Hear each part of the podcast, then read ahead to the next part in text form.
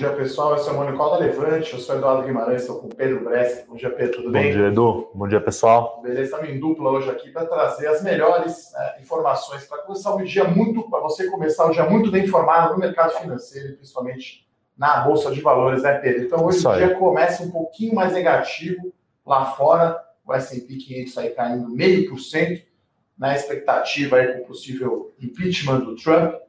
Né? E aqui a bolsa está ligeiramente de lado, vai. O Bovespa Futuro aqui caindo 0,15. Acho que a grande pergunta aí é como que o dólar caiu 3% ontem, né, Pedro? Ah, então, ontem a gente teve uma fala do, de um diretor do Banco Central aqui no Brasil, né?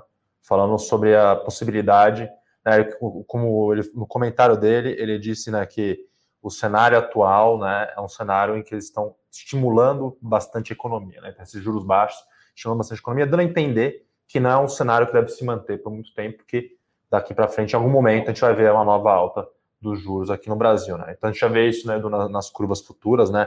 Então a gente tem aqui no final desse ano a Selic esperada 3,25, né? 4,75 no final de 2022 e 6% para o final de 2023. Então, a expectativa de juros né, subindo no longo prazo, os, os, gringos devem voltar a botar dinheiro no Brasil, né? Então, para arbitrar esses juros mais altos aí, né?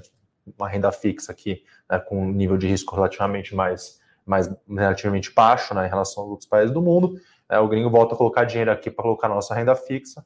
O real, né, o, nosso o dólar aqui tem mais oferta, fica mais barato, o real se aprecia, né? Então, é, ontem, né, foi uma fala aí do diretor de política monetária, né, o Serra, que não tem nada a ver com político, que disse isso como o Pedro disse, já estava no relatório Focus a expectativa aí de todos os bancos praticamente a Selic subindo para 3, 3,25 no final do ano.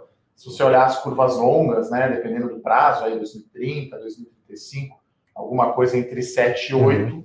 E aí, né, se você aumenta de 2 para 3, você está aumentando 50%, atrairia muito mais capital é, estrangeiro.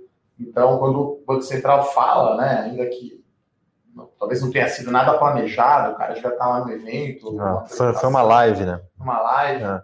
E aí isso, claro, é, chama a atenção. Né? acho que esses dias de Selic a 2% mês estavam perto do fim, até porque a gente está vendo a inflação alta, né? A inflação está em 4,30, né? 4,40, fechou. Fechou no passado IPCA, alta, né? 2020. Então, é, esses acho que são os destaques né, globais, né? A gente não tem muita novidade no mundo, a não ser essa questão do Trump, né? O, Pence, né, que é o vice-presidente, não fez o pedido de impeachment, óbvio, ele é do Partido Republicano, né? e aí vai ser um processo via Câmara, mas a gente está aqui no dia 13 de, de janeiro. Isso. Na semana que vem o Biden já assume, né? Já, no dia 20 de janeiro ele já senta na cadeira. Então acho que meio que não faz muita diferença. Teve aquele acontecimento bizarro lá da inflação em Washington. Ah, e o que eles o que eles estão até discutindo é se eles poderiam fazer um processo né, de, de impeachment, uh, vocês poderiam punir um ex-membro do governo. Né? Então, eles já estão estudando isso, se poderia, seria possível fazer. Né? O Trump saiu mesmo assim, punir ele de certo modo após, mas a gente acha que né, não deve ser algo que deve mexer com o mercado aí tanto. Vai gerar uma volatilidadezinha, mas não é algo assim estrutural, né, Edu? Acho que é, Em relação ao câmbio também, a gente tem que lembrar que o real, né? Até postei isso no meu Twitter ontem, né? Tinha o pior desempenho entre as moedas emergentes. Né? Então, o real estava perdendo 6%, o, dólar tinha subido 6% né, em relação ao real. Então, com ontem voltou 3%. Então, é, câmbio realmente aqui a gente não se atreve a fazer projeção. Né? É um negócio muito difícil.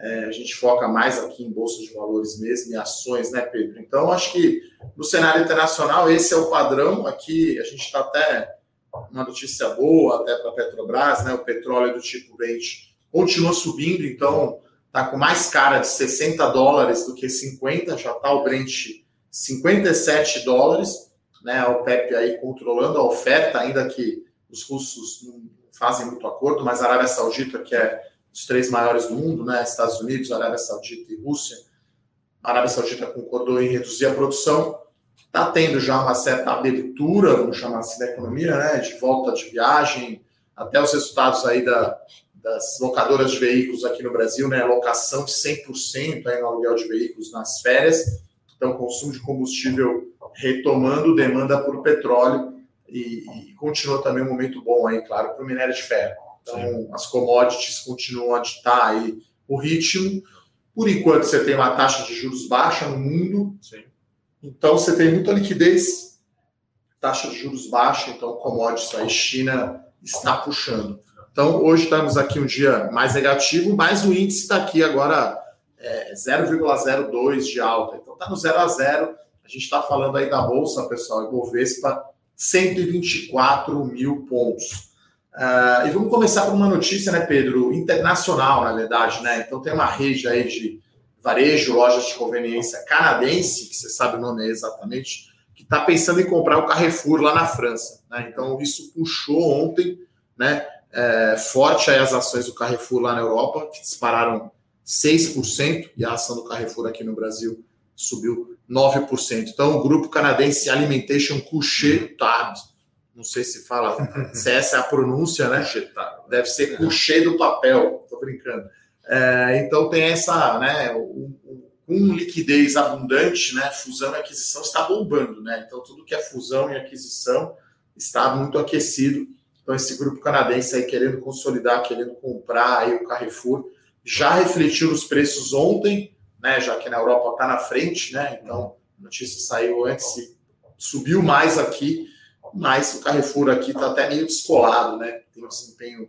A gente até, a gente até vê que as ações da, na Europa estão negociando perto da mínima histórica, né? Então, estão, do Carrefour. Do Carrefour, né? Então, é, negociando aí perto de 15 euros, né? um pouquinho acima de 15 euros por ação, né? Então, até a expectativa é que para essa fusão sair, né, a, a, compra teria que ser feita com um prêmio bastante considerável. Né? Estão falando aqui num valor que poderia chegar a 20, 25 euros por ação. Tá? Então, Uh, então, indiquei né, que tem bastante espaço para as operações, para as ações subirem, né? E acho que uma coisa que vale falar, né, Edu, é que as operações do Carrefour aqui no Brasil estão indo bem. Né? Então, a operação dele aqui, a deles aqui está saudável, né? Principalmente o atacarejo, né? Que é Sim. é um meio termo aí, né? Na crise, o brasileiro deu um downgrade, né? Passou a fazer compra ali em lugares de atacado, diminuindo, né? A quantidade. Né? Então você pode hoje comprar, não precisa mais comprar 50 quilos de sabão em pó, você vai lá comprar 6 quilos. Então, é, tanto, tanto Pão de Açúcar quanto Carrefour, né?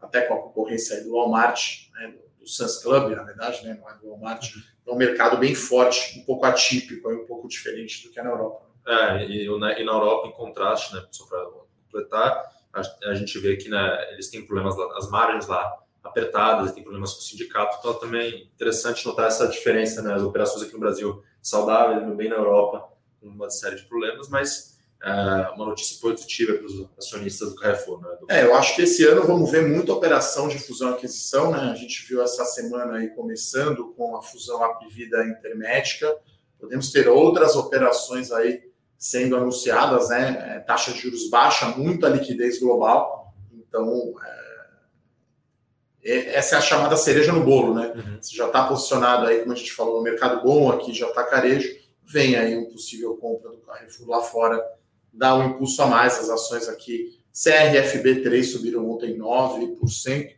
vamos ver se já abriu aqui, né? A bolsa está aqui no 0 a 0, né? CRFB 3. Na minha tela está no 0 a 0. É, tá no leilão aqui, mas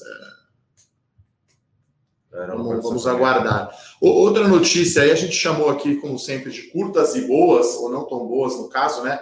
A Petrobras aí, o presidente Roberto Castelo Branco foi enfático, né? Rebatendo uma acusação de controle de preço de combustível aí feita pela Abicom, Associação Brasileira dos Importadores de Combustíveis, né? Como a gente falou aqui, o petróleo está subindo, o dólar também, né? Uma hora, claro, isso vai refletir no diesel e na gasolina. Não tem mais aquele ajuste diário que havia na gestão do, do Pedro Parente, que era o presidente da Petrobras. Então, é, inclusive, a Bicom protocolou um ofício no CAD né, para falar dessa acusação. E aí o Roberto Castelo Branco né, foi bem enfático, dizendo que que, que, era uma ofensa, que era uma ofensa profissional a ele, o presidente do Banco Central, e ao ministro da Economia, Paulo Guedes, também. Né? É. Então, mas talvez o que, desculpa, Pedro, o que faça mais preço em Petrobras, né? Agora já, tá, já estamos aí quase nos 31 reais aqui, né? Que é quase o preço lá do follow-on, né? Quando o BNDES vendeu as ações ordinárias, é a venda das refinarias, né? Então, a venda de ativos esse ano vai acontecer. Então, com as ofertas aí superaquecidas do mercado, deve vender o restante da BR Distribuidora, Braskem está abrindo o caminho lá para, junto com a venda da Odebrecht, sair, né? E tem as refinarias, né? Que o CAD já aprovou, o Supremo também. Então, esse ano, de repente, né, são oito refinarias que a Petrobras está pensando em vender. E aí podemos ter notícias em breve aí sobre a venda de refinaria. Ah, e isso junto, né? Então, isso a gente já a gente vinha falando aqui faz um tempo sobre a Petro, né? É uma recomendação aberta nossa aqui da Levante, né? A melhor ação para 2021, recomendação nossa. E a gente sempre falou né, que a Petro, mesmo o patamar de petróleo a 50 dólares o barril, era bastante atrativa, mesmo não considerando uma venda de ativos. Né? Se você colocar as vendas de ativos aí, né, as refinarias, a gente pode estar falando aí de, na faixa de 80 bilhões de reais, né, 80 bilhões de é, dólares. 80 de reais. 80 bilhões de reais, né? 80 bilhões de reais são as refinarias, isso aí entra diretamente para reduzir a alavancagem da empresa. Então, hoje a gente tem o cenário aí, onde a gente tem as vendas de ativos devem ocorrer, né? a gente acredita nisso, a empresa está reduzindo uh, o seu custo, né? então cada vez mais a gente tem visto a notícia né, de recorde de produção pré-sal, que é um, um, onde ela tem uma estação com nível de custos mais baixo, então ela está melhorando a eficiência operacional, vendendo ativos que reduzem a sua alavancagem, e a gente tem os preços do petróleo, como o Edu comentou antes, ajudando aí a empresa, né? Então a gente vê a Petrobras aí, né? Tá, as ações da Petrobras estão com boas perspectivas. É, estou pegando aqui desde o final de outubro, né? Que teve aquele rally pós a eleição do Biden, né? Nos Estados Unidos, as ações da Petrobras preferenciais, né? A Petro 4, que é a recomendação que está na carteira Melhores Ações, como o Pedro mencionou, 62% de alta contra 32% do Ibovespa, né? Olha só o rally que estamos, né? O Ibovespa novembro, dezembro e janeiro já está aumentando, já está subindo 32%. Então a gente está vendo esse rally de commodities, porque ano passado foram os setores pesados né, do índice que ficaram para trás, né? Grandes bancos e commodities, né? Lembrando que Petro e Vale, cada uma aí tem 10% mais ou menos de peso no índice, os grandes bancos perto aí de 25%, incluindo também o BTG. Então, Petrobras, aí você que não assina ainda a carteira As Melhores Ações, como sempre, a gente tem uma promoção especial aí, pedir para a produção colocar o link. O Bruno, né, que é o nosso chefe lá do, dos consultor de relacionamento com o cliente da Levante, está à disposição para tirar todas as dúvidas. Então, a gente tem hoje é, 11 ações na carteira As Melhores Ações e Petrobras é um dos destaques, né, é uma das recomendações abertas. Então, essa notícia pequena né, sobre a possível manipulação de preços. É claro que em algum momento a Petrobras vai precisar repassar isso para o combustível, né, com, com, o petróleo subindo e o dólar também em alta. A empresa não detalha essas contas, mas acho que depois da experiência aí não tão bem sucedida lá do Pedro Parente, que ajustava diariamente o preço, porque assim, uma coisa é na refinaria, né, outra coisa é na bomba. Então a gente tem no Brasil uma coisa meio ao contrário, né? Para subir preço na bomba é fácil, para depois cair quando cai o petróleo e o dólar, não é bem assim. Então fica meio, meio atípico. Mas acho que é, a venda de ativos vai acontecer. Sim. Então é meio que uma cereja no bolo. E você pode levar ainda dividendos, né? Não é o cenário base para esse ano, mas talvez no ano que vem, com esses, concluída a venda de ativos, a Petrobras vai voltar a pagar dividendos. Né? Então, eu diria que a Petrobras é a Vale de alguns anos atrás, aí sem as tragédias, obviamente, né, gente? de Mariana e de Brumadinho. Né? Então, continuamos, continuamos com a visão positiva de commodities e de petróleo. Ah, e só um adendo aqui, antes de a gente ir para a próxima, é, Carrefour está subindo agora quase 5,5% aqui na minha tela. É. Então, já abriu em alta aí. É. Tá? Então, está indo oscilando aqui entre 5% e 6% aqui. Está observando aqui as cotações do Carrefour. É, o índice aqui está caindo 0,2%, como o Pedro falou bem, Carrefour subindo 5,5%. Outra ação que sobe bastante devido ao resultado operacional divulgado ontem é a direcional. Né? Então, é uma construtora mais voltada ao segmento de baixa renda, né? Programa habitacional Minha Casa Minha Vida, mas ela tem a subsidiária né, voltada à média renda, que é a Riva, até eles tentaram fazer o IPO ano passado. Então, a direcional divulgou um número muito forte, né? Foi, foi quase 650 milhões de reais de lançamentos no período, foram 10 lançamentos, né? A Riva contribuiu aí com, com 230 desses 650, e foi um trimestre também muito forte de venda contratada.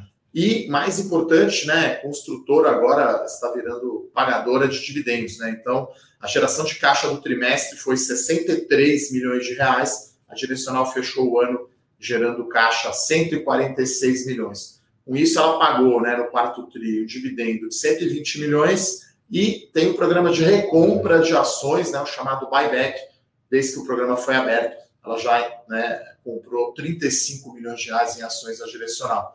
Então, é, reforça aí a, a, a forte desempenho da companhia em termos de lançamento e venda. O momento está muito bom para o segmento imobiliário. A direcional está diversificando um pouco, né? Não é só mais a baixa renda, não é só Minha Casa Minha Vida.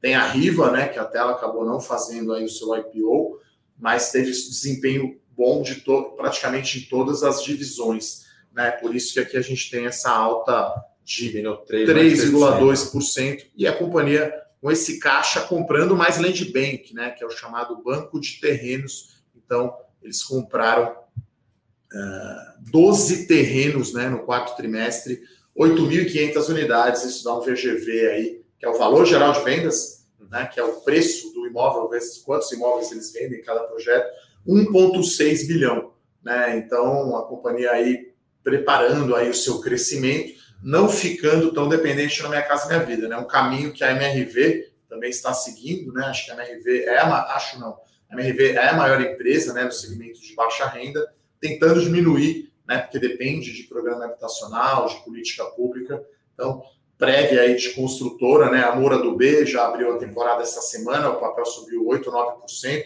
Direcional aqui também está bombando, também está indo muito forte.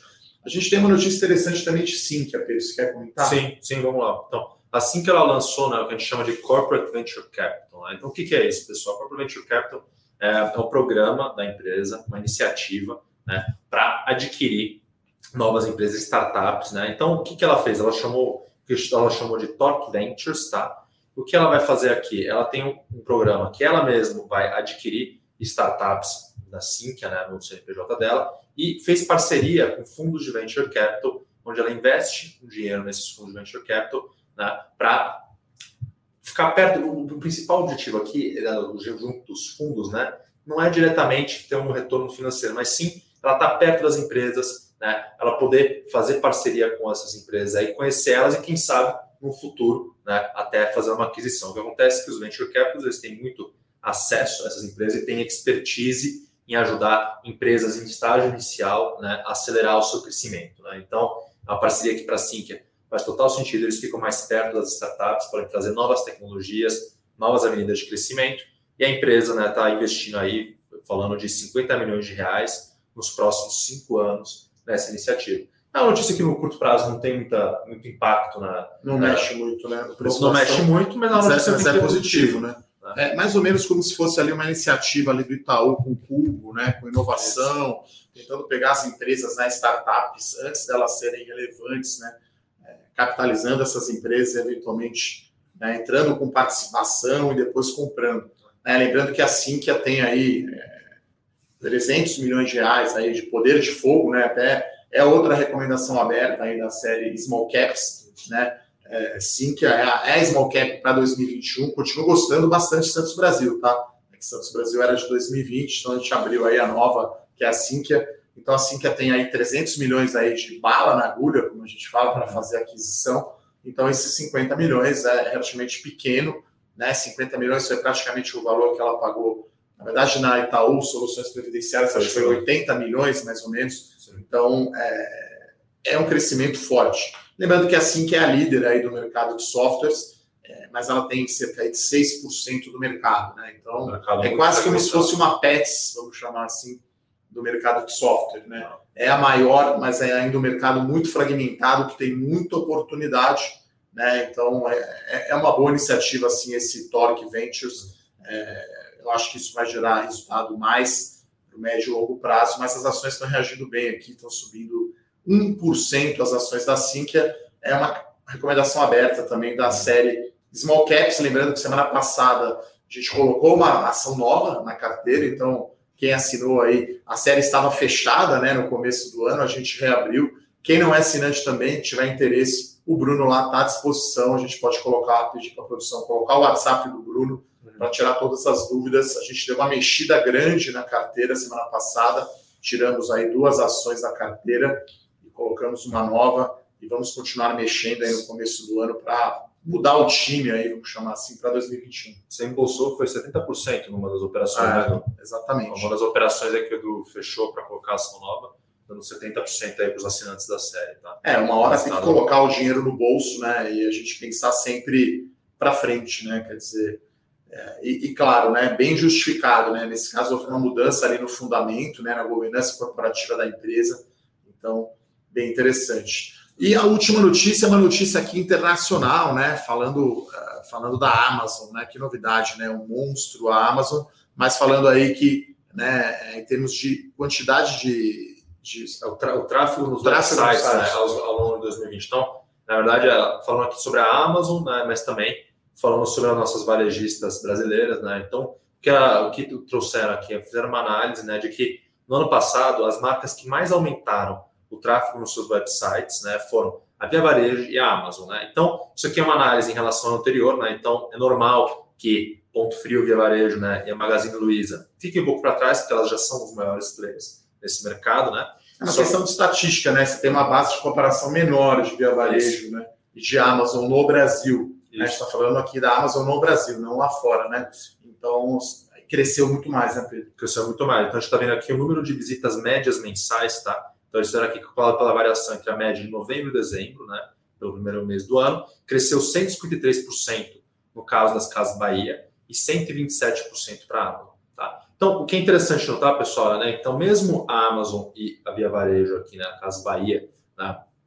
Apresentando esse crescimento, né? Mais forte do que as outras, quando a gente compara aqui né, os dados da variação média de novembro e dezembro com outubro, né, a gente já vê que o primeiro lugar ficou com a B2W, com a Submarino da B2W aqui, com 38% de crescimento, seguido pelo Magalu, tá, com 32%, e Casas Bahia, com 29%. Então, a gente pode, gente está interpretando isso como uma taxa de sucesso das ações de marketing do Black Friday e do Natal. Né? Então, o que a gente está vendo é que, né, mesmo na comparação anual, a gente tem esses dois players aí apresentando um crescimento no mercado, os grandes players. É, é, até a Via Varejo divulgou né, um comunicado Sim. falando do resultado do Black Friday, né, do Natal, na verdade, né?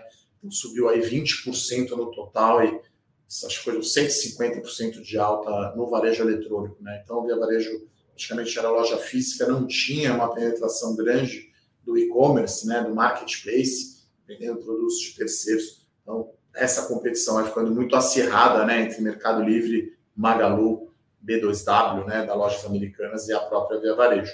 Lembrando, né, a gente sempre agora vai trazer uma notícia internacional todos os dias. Então, se você também não está inscrito para receber o nosso Eu Com Isso, né, pedir para a produção uhum. colocar o link aqui, né, todas essas notícias que a gente comentou, Direcional, Sinqia, Carrefour, Petrobras e Varejo Eletrônico, está no nosso Eu Com Isso, que tem também o um comentário aí do nosso analista político, Felipe Berenguer, né, que comentou justamente essa questão do Trump, né, que a gente passou aqui, né, a gente fez só um pano de fundo, né, que acho que não vai fazer tanta diferença no mercado, né, o próprio atentado lá em Washington, né, Pedro, não mexeu tanto nas ações, isso é uma coisa absurda, mas o Biden vai começar aí na semana que vem, já, né, na quarta-feira que vem, dia 20, ele já assume a presidência dos Estados Unidos.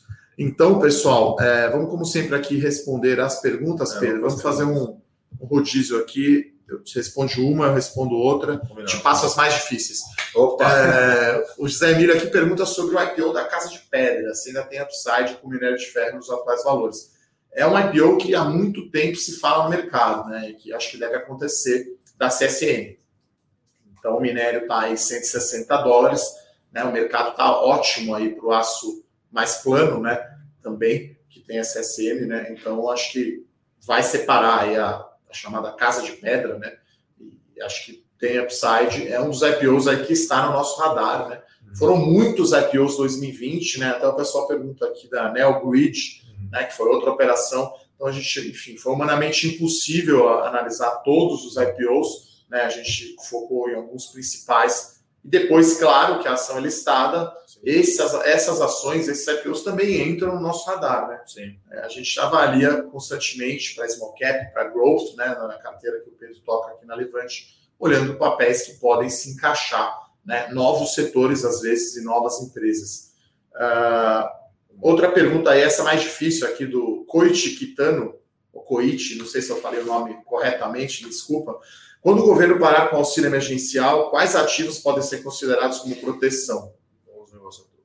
Então, eu acho que quando a gente vê o, o, o final do auxílio emergencial, que a gente viu que as principais empresas que se beneficiaram desse auxílio né, foram as empresas de varejo. Né? Então, a gente está falando aqui, né, quando a gente pensa, a gente estava comentando sobre Magalu, Via Varejo, né, B2W, né, são empresas que se beneficiaram. Né? Então, muito desse auxílio emergencial foi para o consumo. Tá? Então, a gente acredita que essas empresas vão continuar crescendo, só que o ritmo de crescimento deve desacelerar um pouquinho. É, Grupo Mateus, né, que inclusive fez outros, outros também. Então, são empresas que a gente vê aí né, que devem, devem assim, né, uh, sofrer um pouco com, com o final do auxílio emergencial, mas não muda nada nas teses de investimento aí de médio longo prazo. É, o próprio setor de shoppings, né, eu acho que também pode sofrer um pouco. shoppings também. Né, com essa questão né, de estar tá fechado ainda, de até sair uma decisão também desfavorável às empresas, né, trocando o indicador do contrato de aluguel, que era o GPDI, pelo IPC, se não me engano. Então, acho que são setores que podem é, sofrerem. É, o Mas... que pode ser considerado proteção, eu acho que aqui tem quem tem pricing power, né? Uhum. Tem poder de negociar preço. Então, no limite, sei lá, uma Ambev, né? É, que tem escala, né? Acho que são as empresas que têm vantagem competitiva, eu acho que podem ser consideradas proteção. Eu ia até colocar aqui, assim, acho que é, você pode pensar sempre com um, um hedge para Brasil tem um pouco de dólar na carteira. Né? Então, Suzano, uma empresa Suzano, então commodities como geral, né? pensando num, hedge contra o auxílio emergencial, tá sempre tendo em mente, né, para o que, que você está se redeando, tá? Então a gente está falando aqui do varejo, do consumo desacelerando um pouco. Então, se tem uma empresa um pouco mais dolarizada, te protege, né, ligada commodities ligadas principalmente aí na, na China, te protege né, dessa desaceleração do consumo aqui dentro. Né? Então, tanto isso quanto o próprio, uma exposição própria em dólar em si, né? Mas, outra maneira também é você estar alocado numa empresa mais pagadora de dividendos, né? Então, a empresa do setor bancário, a própria Itaúsa, que também é uma recomendação aberta. Que a gente o setor elétrico né? também, acho que é bem, o setor elétrico, protegido. Né? Então, né? então uh, eu até não posso deixar de falar aqui da VEG, que é uma empresa que né, que é uma, também é uma recomendação aberta dessa aqui na série Growth Stocks, né? Então, uma empresa industrial, mas que tem né, um ciclo de, de vendas mais longo, está crescendo bastante, então, e vendas bastante internacionalizadas, né? Vamos dizer assim. Então, essas são empresas que são menos expostas ao mercado. É, em tese, né? tudo que for menos exposto a só ao mercado doméstico, né? Sim. Você está falando de empresa que tem exposição só ao mercado doméstico, o fim desse auxílio impacta, mas ele impacta muito mais em varejo. Por exemplo, construção civil, que é 100% doméstico, está num momento excelente, né? Então, mesmo essa alta de juros, se não afetar a oferta de financiamento imobiliário, o setor de construção civil vai continuar indo bem. Outro setor que eu acho que não, não, é, não sofre aí com auxílio emergencial, que tem talvez o seu próprio próprios triggers, infraestrutura, uhum. então portos, que é a Santos Brasil, você tem as rodovias, né, que tem esse monte de leilão acontecendo. Então, o mais importante, né, Corte, é ter diversificação é, de setores e de empresas. Né? Então, é, a gente tem é, ação de, de, varejo eletrônico na carteira, mas é uma delas, né? A gente não fica concentrado. A gente tem bastante commodity, mas não é, né? Você não pode ter uma carteira só de 100% de commodities. Porque se amanhã o petróleo cai para 45, a Petrobras, a ação no curto prazo vai sofrer muito. Sim. Então, acho que é importante diversificar e saber o tamanho das posições. Outra pergunta boa aqui do Marcelo, né? A fusão da Apivida e Intermédica pressiona o papel da Reddor ou são business diferentes? São business um pouco diferentes, mas aí eu acho que cria um player, né? Inclusive a empresa mais ou menos de mesmo porte, né? Que a Reddor, né? Foi o maior IPO desde o IPO do Banco Santander, né? 11 uhum. bilhões de reais. A empresa tem esse valor de mercado, acho que agora é equivalente, né? A fusão Apivida Intermédica tem um valor de mercado parecido com a Redditor. Ah, é diferente porque o cliente da Redditor são os planos de saúde, Sul América e Bradesco, por exemplo. E os clientes de Apivida Intermédica são as pessoas que fazem plano de saúde, né? É, então é um pouco diferente o mercado, mas queria um gigante aí e o setor de saúde passando por uma consolidação grande. Né, Até um ponto né, que a gente pode ver como positivo do setor né, é que a gente está vendo muita competência, muito fusão e aquisição do setor, que o setor muito aquecido em termos de aquisições, né? E você está tirando, você juntando, né, a PV intermédica, você está tirando um dos players da competição. Né? Então, às vezes, a gente pode ver o mercado ficando um pouquinho mais racional. Talvez os múltiplos pagos, né? Porque a própria Pevida competia com a Intermédica nas aquisições. Justamente. Então você não vai ter essa guerra de preços. E lembrando que os dois juntos ainda têm menos de 20% dos planos de saúde dos hospitais do Brasil. A própria Redidor não tem nem 10, 12% dos Sim. hospitais, leitos né, no Brasil. Então é muito fragmentado, então tem muita opção. É, então pode trazer um pouco de mais racionalidade. Então eu não, eu não veria, Marcelo, acho que do concordo, eu não veria como negativo para a Redditor essa, essa fusão. Tá? Acho que. É um ganha-ganha, né? Nesse caso, a pedida mais intermédica, um mais um, dá três. Né? Então é só ver que as ações já subiram desde o anúncio aí da operação. O Tô de Férias aqui pergunta qual a melhor small cap para 2021. É a Sinqia, tá? Então, essa é uma recomendação que a gente abriu no final do ano passado. Então, a Sinqia é a melhor small cap aí para 2021. A gente tem aí 10 ações small caps na carteira. É, na verdade, agora, como a gente tirou, tiramos duas e colocamos uma, né? Estamos com nove momentaneamente, mas é, temos duas recomendações abertas, que é a Santos Brasil e a Sinqia. Uh, aqui, vamos lá. O Portinari perguntou aqui, né? Não entendo porque quando a Petro desinveste, o valor aumenta das soluções. Portinari, essa daqui. Então, quando a gente está falando né, da Petrobras, a gente pensa, a gente fala, a gente tem o que a gente chama de enterprise value, que é o EV da empresa. Né? Então, o enterprise value, o valor da firma, em tradução em português, o valor da firma, é a soma da dívida líquida da empresa com o seu valor de mercado. Tá? Então, juntando esses dois valores, a gente chega ao valor da firma. Então, como uma empresa adquirida, a gente sempre fala, né? então, tal empresa foi adquirida por um bilhão de reais. Esse um bilhão de reais é o EV, é o valor da firma, tá? É a soma da dívida líquida mais o seu valor de mercado, o valor do acionista, a gente pode chamar também. Né? Então, quando a gente está falando da Petrobras, a gente sempre fala, ah, a Petrobras ela vale um múltiplo justo que seja de cinco vezes o seu EBITDA. Né?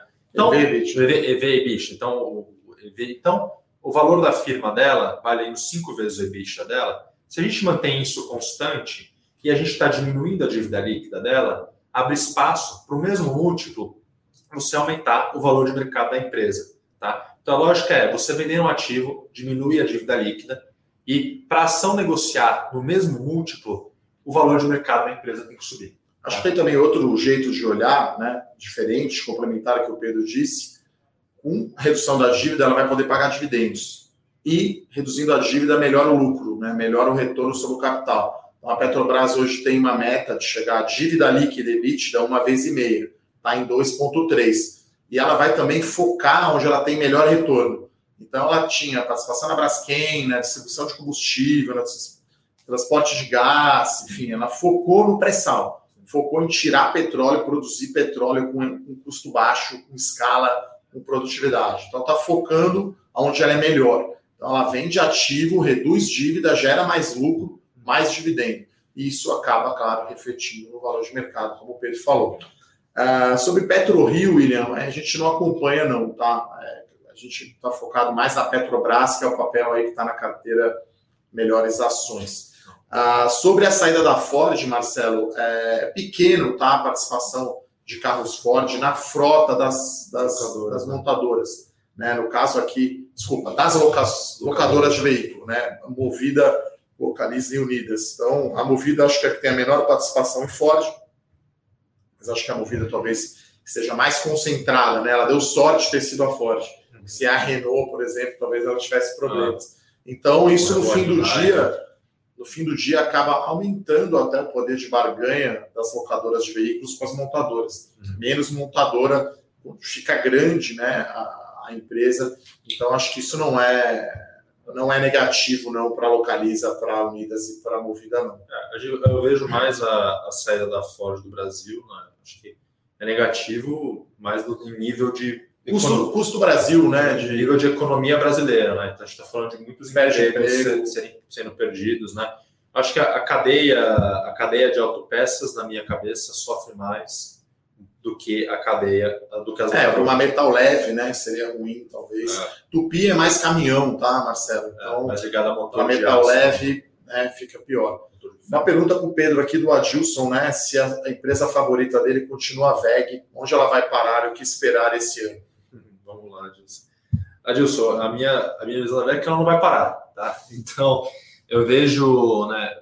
Quando eu penso no negócio, eu acho que muitas pessoas têm uma visão, né, de que as empresas elas têm, uh, elas têm, elas têm um ponto ali que elas vão chegar, né? E é um, é um jogo que tem fim. Né? Na verdade, o jogo das empresas é um jogo infinito. Né? Então, elas estão sempre. É, é, uma, é, um jogo onde ganha quem fica mais tempo jogando. Né? Então, existe é, uma coisa mais teórica, mas. Então, a VEG, o que eu enxergo dela aqui, ela é uma empresa né, que ela está entrando em vários novos mercados. Então, a gente falou aqui na expansão dela para a indústria 4.0, tá? a gente tem ela dentro de energias renováveis, a gente tem o setor de saneamento no Brasil, onde a VEG está em toda a cadeia né, do saneamento, ela atende, né, é, ela fornece peças, oferece soluções, tecnologia, etc., para vários pontos dessa cadeia. Então, é, o carro elétrico, né, então, diversas tecnologias né, e setores e áreas diferentes aí que são tendências para esse próximo século. Né, e a VEG está posicionada. Então, o que eu enxergo para a VEG aqui é que ela deve continuar crescendo aí. Eu acho que os próximos anos, a minha expectativa é de que ela cresça, cresça acima da sua média histórica. Então, a VEG é uma empresa que cresce sua receita aí a 17% ao ano desde 1997, 96, se não me engano. Agora me for a memória se é 96 ou 97, mas não faz muita diferença, né? Então, e no ano passado a gente viu a empresa crescer o seu lucro mais de 30%. Né? Então, a gente está falando aqui de histórico de crescer receita 17%, né? mas ano passado já cresceu o seu lucro mais de 30%, né? em relação ao ano anterior. Então, assim, uma empresa que ela hoje está crescendo muito forte, tá? Ela está nesses mercados de alto crescimento, então, eu não espero que a VEG vá parar. Tá? Eu espero que ela continue né, se desenvolvendo dentro desses mercados e, mais importante do que isso, é acessando novos mercados à medida que eles vão surgindo. Então, a VEG, acho que é a grande característica dessa empresa, que é o que eu mais gosto nela e é o que eu procuro, é o ideal, assim, minha growth stock ideal, é uma das características que a VEG tem, é capacidade de sempre que o potencial de mercado, né, de um certo mercado que ela está de crescimento se exaure, a VEG ela está sempre de olho nos outros mercados, ela se coloca em mercado novo para gerar novo potencial de crescimento, tá? Então, acho que essa é a principal característica da VEG ali, né? Essa, essa capacidade de sempre estar tá gerando, entrando em novos mercados, de, desenvolvendo novas soluções, novas tecnologias, né? Que faz com que ela continue de maneira constante aí crescendo no futuro, tá bom? Legal, acho que daria quase para fazer uma live aí sobre growth stocks, né? E, uhum. e VEG se você não é assinante ainda também da série que o Pedro toca aqui na Levante, né, Gold Stocks, tem cinco ações, né, uma delas é a VEG, bem interessante. Ah, e até é interessante, a gente colocou recentemente, pediram muito para a gente uma ação internacional. Né? Então, os, assinantes da série Growth Stocks também receberam uma ação internacional de bônus aí. Então tem até uma growth stock. Então, seis ações, então. Internacional. A sexta, a internacional está na carteira, porque o nosso mandato é só brasileiro. Sim, mas aí né? tem análise. Mas é um bom. Ah, temos análise, temos até que preço comprar dessa ação, está lá como bônus, né? Vamos fazer o acompanhamento normal. Só não posso colocar na carteira, porque como, como se a gente fosse um fundo de investimento. Não tá no mandato. O meu, o meu regulamento não permite. E daria para comprar um BDR se tivesse. Né? É. Mas, mas aí fica fora do regulamento. Fica fora do regulamento. Eu desenquadro meu fundo. É, é, mas sobre Sanepar, a gente está fora, o regulador lá do Paraná. Tá? Saiu uma notícia, perdão, muito negativa para a empresa semana passada. A ação caiu bastante. Nesse sentido, a gente prefere a Copasa, tá? Então, o saneamento, que acho que pode ter um ano muito bom aí com o novo marco regulatório, apesar dos riscos, né, de sempre ter governo, principalmente estadual, na conta, entre Sabesp, Sanepar e Copasa, nossa preferida é Copasa pagou um dividendo mega no passado, né? 16% de retorno em dividendos. Tá bom, né? 16% em dinheiro. Tá bacana, né, Pedro? Tá bom, tá bom demais. E por último, é... o Jamil aqui pergunta Neogrid, né, se não será melhor que Sync. A Sync é o que eu conheço bem, né? Empresa líder aqui no mercado de software, claramente a líder, né? Como se fosse a Pets aí, fazendo um paralelo. Neogrid, né? Teve IPO recentemente, a gente está analisando, né? Enfim, é, a gente sempre olha o mercado, mas a gente coloca aí as nossas favoritas, né, as empresas que a gente conhece bem. Lembrando que a, a visão na carteira, tanto growth stocks quanto small caps, um prazo mais longo para poder capturar todo esse potencial né, de, de crescimento de lucros e as empresas crescendo, né, Pedro? E, e até, Jamil, né, eu entendo que a Neogrid assim que não são concorrentes diretos, tá? elas atuam em, em, áreas diferentes dentro de software, tá? Então, eu também não, eu conheço pouco do case da é. NeoGrid hoje, acho que não posso eu também não conheço para falar. É. O que eu sei é que assim que para mim é um caso, né, é um mercado que por si só cresce mais de 10% ao ano, o mercado de softwares, né, cresce mais de 10% ao ano, e ela tem aí, né, ela está hoje com 5, 6% desse mercado, e pode facilmente, nos próximos cinco anos, chegar a ter um quarto no mercado. Ela é a empresa mais capitalizada desse mercado, né, mercado, você tem muita empresa familiar, pequena, né, então é, é a gente vê aí, né, o case, independente né, de se né, o grid é um case bom ou não, não sei dizer, mas sim que por si só é um case que a gente gosta bastante. Tá? Pedrão, aproveitar aqui uma pergunta boa aqui, provocativa no bom sentido, né, do Fabiano, né? Ele fala se o grande aumento no preço das ações da VEG não reduz drasticamente o potencial para o acionista, né? Ele deve estar falando de potencial de retorno. Sim, sim. Então, acho que é uma pergunta também que vale também para Small Cap. Pedro responde que acho que, claro, né, a gente tem que olhar mais lá na frente, né? Então, acho que é isso que ele faz lá no Growth, talvez seja a série tem um prazo mais longo aqui da Levante, junto com small caps, acho que são os que a gente olha mais lá na frente. Fabiano, vamos lá. É, eu, eu, adoro essas perguntas, né? Eu acho que uh, o grande motivo, né? Então, quando, desde quando eu entrei comecei a trabalhar no mercado, né? Eu, eu olhei para a VEG e falei, nossa, essa ação aqui é cara, né? Isso aqui é ação cara. E a primeira coisa que me falaram, que o gestor me falou, você não vende VEG. Você, não fica, você nunca pode estar contra VEG. E o que eu vejo, né, uma coisa que eu defendi uh, na, no início de cobertura que eu fiz ali da VEG, quando fiz a recomendação para acionistas, para os nossos assinantes e fiz a recomendação pública né, da VEG, é que se a gente pegar os últimos 10 anos, né, a gente pegar o período de 2008 a 2018, a VEG sempre esteve cara. Então, e o que, que eu estou dizendo é isso? Né? Você, Com você múltiplo de curto prazo, né? O múltiplo de um ano para frente da VEG, né? né? Então, você, e mais do que isso, você pegava as estimativas dos analistas do mercado, né? Então, a Bloomberg, ela consolida as estimativas, o potencial de valorização que o pessoal do BTG, do Itaú, Credit Suisse, JP Morgan, das outras casas de análise, né, todas têm para as empresas. Né? Então, e sempre esse número, né, o potencial de valorização que a média do mercado aí medida por esses analistas, os grandes bancos, via, sempre foi perto de zero. E mesmo assim, a VEG subiu mais de 900% contra uma alta de 40% do Ibovespa no período. Tá, e o que, que acontece? 900% então, em 10 anos. 900% em 10 anos, 900 e pouco por cento em 10 anos sendo que a bolsa subiu 40%. Com o perdão do trocadilho, qual que é o motor dessa alta? é o crescimento do lucro. Né? É o crescimento do lucro. Então, acho que. Isso é que, é o, que dá o potencial de alta da ação, né? Justamente. Quando a gente olha para a VEG, né, você pensa que a VEG está crescendo 30% o seu lucro, tá? No passado. Você vai colocar para ela que seja 20%, você não falar que vai crescer né, quase, quase metade do que está crescendo, né?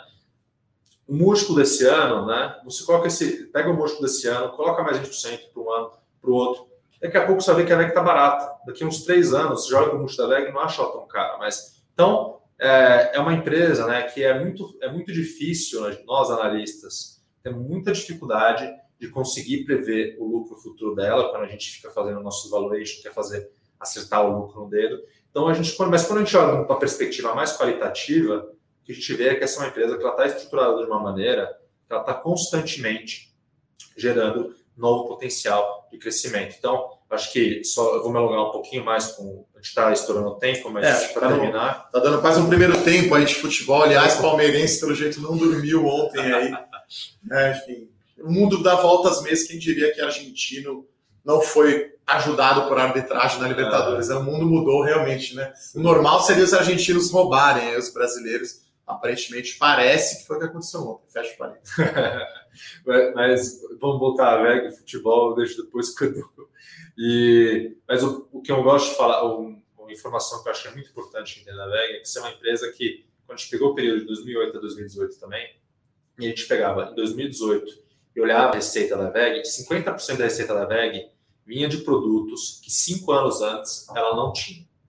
50% da receita de 2017 vinha de produtos, serviços que a VEG estava vendendo que ela não tinha cinco anos antes. E assim vai para trás. Então, uma empresa que cada cinco anos, metade da receita dela é de coisas completamente novas, em comparação a cinco anos atrás. Então, essa é a característica dessa empresa. E por isso que, né, quando a gente olha para essa alta das ações, né, a gente tem uma tendência a olhar, comparar, ah, como que foi a performance da VEG no ano passado? Mas vamos esquecer que existe essa divisão, essa criação. Áreas altas, né? Essa cria... É, mas a gente, a, nossa, a gente tem uma tendência a criar, a gente fecha o ano, né? E acha que aquele número, a gente compara as performances da VEG né, com as performances de outras empresas naquele ano fechado, e acha que aquilo diz alguma coisa, mas no final das contas, se você pensar em termos da vida da empresa, não mudou nada. Né? O negócio continua. É que eu acho que é uma questão de prazo, né, Pedro? Assim, a sua resposta né, foi bem completa e talvez um pouco mais longa, mas eu diria que é o crescimento de lucros, é os juros compostos. Né? 10 anos uma empresa crescendo o lucro 20% ao ano vai dar aí 700, 800% de alta. E aí, então, é um múltiplo que parece caro, né? Se você olha o lucro hoje, deve dar 60, 70 vezes, não sei, chegou até 100 vezes, não sei com 10 anos de crescimento de 20%, esse múltiplo fica barato lá na frente. Né? Então, acho que é, tem que pensar mesmo bem lá na frente, como o Pedro falou, comprar, não vender, pensar no horizonte de tempo mais longo. Acho que era isso, pessoal. Vamos, lá, né? é... Vamos agradecer aqui as, as, perguntas de todos, agradecer o Pedro aqui, a gente fez em dupla hoje aqui o nosso Morning Call, né? E, e é isso. Muito obrigado, então, pela participação. Até a próxima. Tchau, Valeu, tchau. Valeu, foi um prazer, Valeu, Pedrão.